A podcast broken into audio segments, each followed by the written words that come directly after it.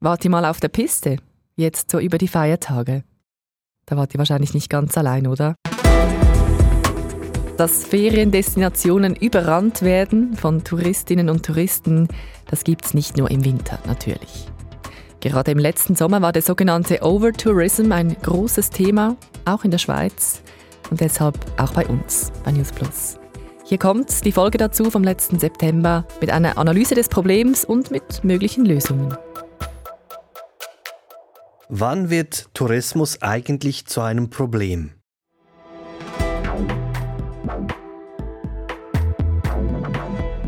Es gibt überall Schilder, wir leben hier, wir sind Menschen. So solche Sachen groß an den Fenstern. Also mit anderen Worten, hängt hier nicht ab, ihr müsst nicht überall kiffen etc. Amsterdam, Lauterbrunnen, Luzern oder Venedig. Früher hat man doch um Touristinnen gebuhlt. Heute sagen viele, wir werden überrannt. Die Leute gehen nicht weg auf dem Trottoir, man kann nicht einmal mehr laufen. Es ist überall, überall. Etwas muss ändern, so geht es nicht weiter. Das ist News Plus und wir wollen heute wissen, wann ist viel zu viel. Mein Name ist Salvador Atassay.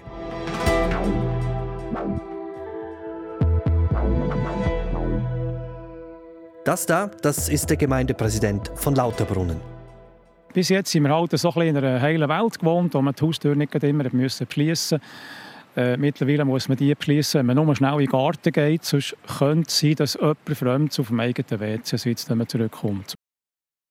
Knapp 2300 Einwohner zählt die Gemeinde. Die Touristen, die kommen vor allem wegen dem Staubbachfall. Einer der höchsten Wasserfälle der Schweiz. Je nach Sonne und Wind verteilt sich die Gischt unten im Tal wie Staub. Goethe verewigte den Fall im Gedicht Gesang der Geister über den Wassern. Die Touris kommen wohl kaum, weil sie in einer Bildungsoffensive Goethe wiederentdeckt hätten.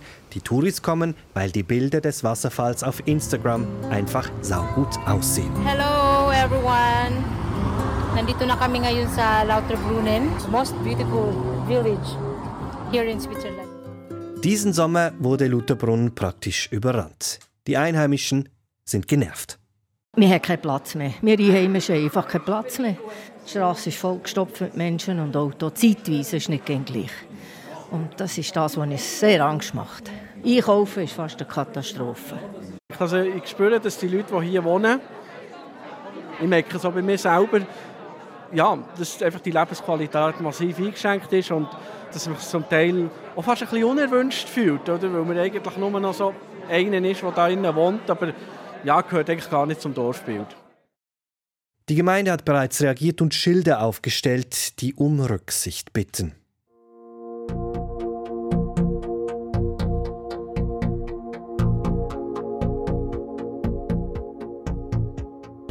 Lutherbrunnen ist keine Ausnahme, sondern eines von mehreren Beispielen. Da wäre etwa der Alpstein in den Appenzeller Alpen und das herzige Bergrestaurant Escher eingequetscht im Ecken einer steilen Felswand. 2015 war der Escher auf dem Titelbild vom National Geographic. Dann hat der US-Schauspieler Ashton Kutcher auf Facebook seine 17 Millionen Follower auf den Escher aufmerksam gemacht und dann kam auch noch Roger Federer und hat ein Selfie vom Alpstein gepostet und seither ist Highlife. Die Wirtin des Eschers beispielsweise wird immer wieder von Influencerinnen angefragt.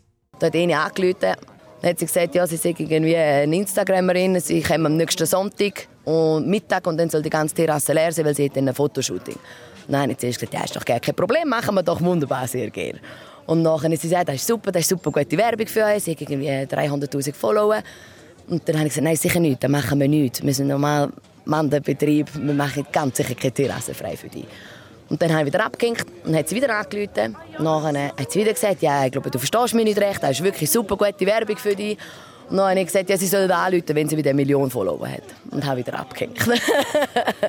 Auch wenn in dieser Aussage natürlich viel Ironie mitschwingt, der Escher kann sich nicht über mangelndes Interesse beklagen. Das zeigt übrigens auch die aktuelle Input-Podcast-Folge zum Thema Der Hype ums Wandern von dieser Woche. Online zu finden, srf.ch-audio. Lutherbrunnen, Alpstein oder Luzern und Interlaken alle haben dasselbe Problem.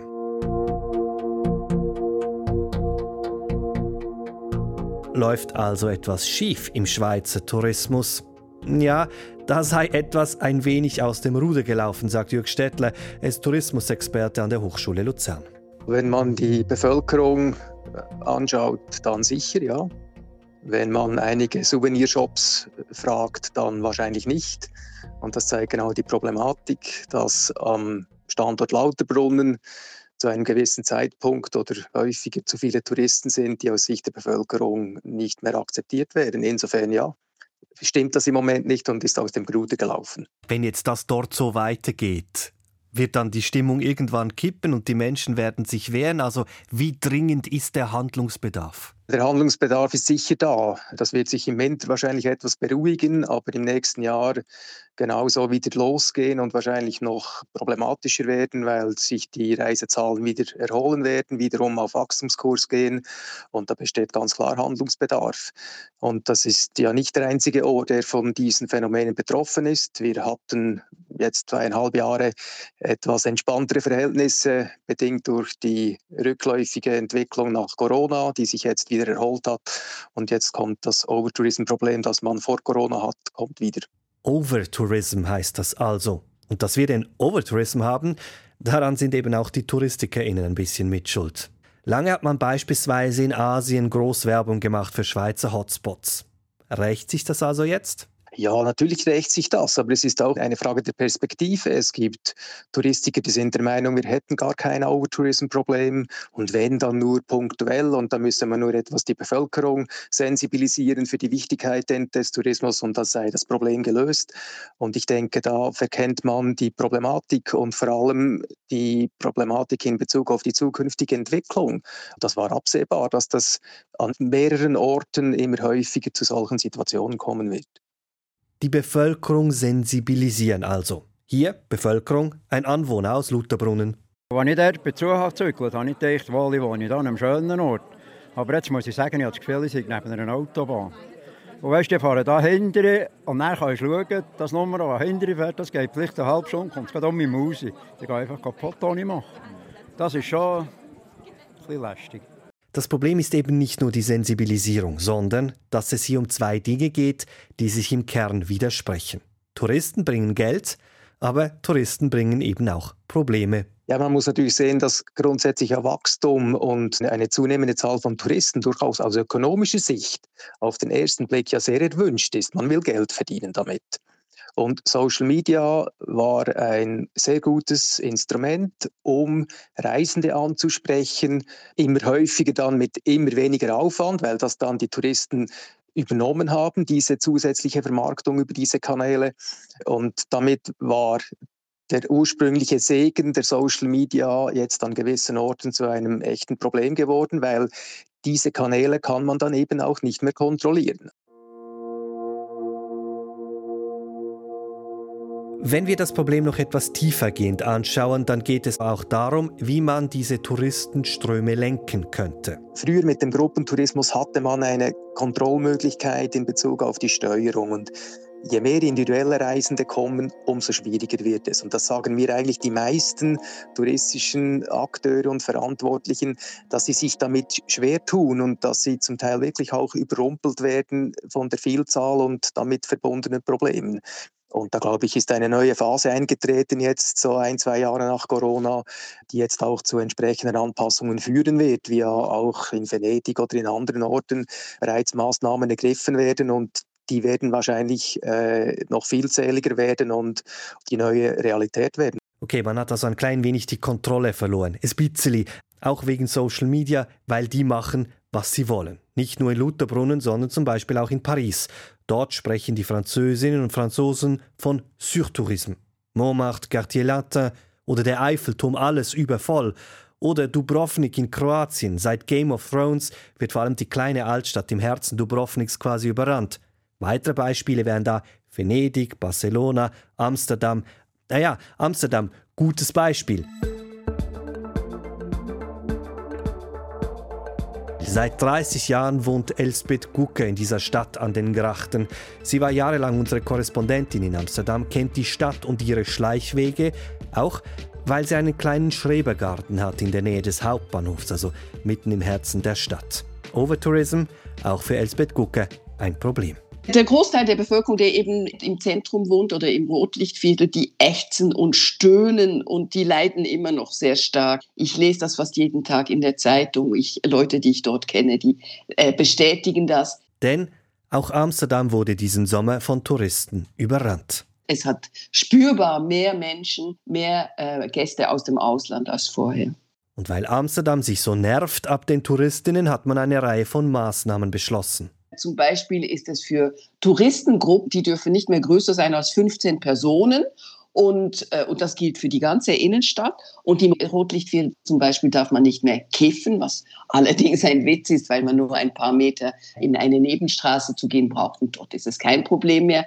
Und etwas anderes hat sich die Stadt noch einfallen lassen für all jene, die diese unsäglichen Junggesellenabschiede in der Stadt feiern wollen wenn die jetzt so was buchen wollen, dann äh, poppt so ein Fenster auf und, und erscheint die Meldung, tu es nicht. Etwas anderes, was die Stadt aber nicht erst seit diesem Jahr, das versucht sie seit Jahren, das Dez Dezentralisieren. Sie möchte, dass die Menschen eher nach Sandford an See gehen, den Badeort, und das nennen sie dann Amsterdam Beach. Oder es gibt so im Osten ein Schloss, das Mögelschlott, und das nennt man jetzt Amsterdam Castle, um einfach alles zu machen, damit nicht alle Touristen in der Stadt rumhängen sagt unsere Mitarbeiterin in Amsterdam Elspeth Kucke. Was sagt nun der Tourismusexperte zum Beispiel Amsterdam? Diese Versuche, bringen die etwas? Ja, ich glaube, Amsterdam hat es gut versucht, die Stadt äh, dezentraler zu vermarkten und mit Umbenennungen von Stadtteilen, die quasi als, auch zu einem Teil von Amsterdam zu machen, um damit die Besucherströme zu lenken versuchen und neue Attraktionen äh, zu schaffen die besucht werden und damit die Besucherströme zu entflechten. Sie haben auch Lenkungsmaßnahmen in Bezug auf Beschränkungen eingeführt. Also da glaube ich, sie, auch die sind am geschickten ausprobieren, was geht und was eben nicht geht. Auch Venedig finde ich spannend, diese 5-Euro-Lenkungsabgabe, die sie im nächsten Jahr einführen. Sie haben über mehrere Jahre verschiedene Dinge so halb ausprobiert und merken jetzt auch, es braucht eine Lenkung.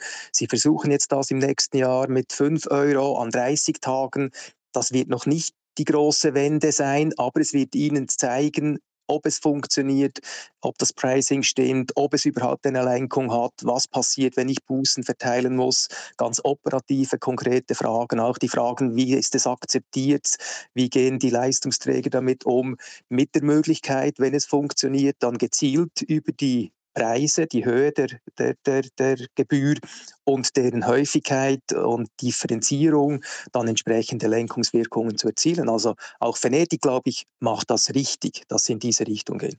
Diese Lenkungsabgabe, die Jörg Städtler da erwähnt, die wird derzeit übrigens auch in Lutherbrunnen diskutiert.